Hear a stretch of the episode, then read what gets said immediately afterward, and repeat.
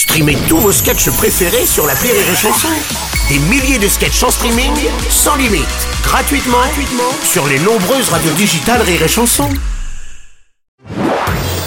Marceau refait l'info sur Rire et Chanson. On va rester dans la musique avec un record pour l'artiste DJ Snake qui a vendu la totalité des places de son concert au Stade de France euh, en mai 2025 en moins de 5 minutes. Salut, c'est Philippe Salut, Manœuvre. La totalité Ouais. des places du Stade de France vendues en moins de 5 minutes. incroyable. Euh, C'est à ce moment-là que les producteurs Rémi Marceau ont réalisé qu'ils n'avaient pas misé sur mon artiste. Et dire que Bruno Robles était DJ dans les boîtes. Euh, Preuve qu'une fois de plus, il est vraiment sur et Chanson pour le plaisir.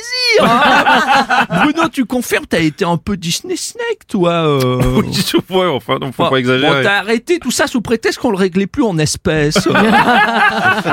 bon, Bruno a arrêté de mixer. Enfin, s'il mixe encore. Tu mixes encore un peu, Bruno. Non plus, Des non. soupes, des purées. oui, voilà, plutôt, ouais, ouais, plutôt pour ma fille, ouais. Bruno. Ouais, pour ma fille et mon petit-fils, exactement. Monsieur Schposcan, bonjour. Bonjour cher, belle performance de Monsieur Snake. Même si 5 minutes c'est assez long quand même.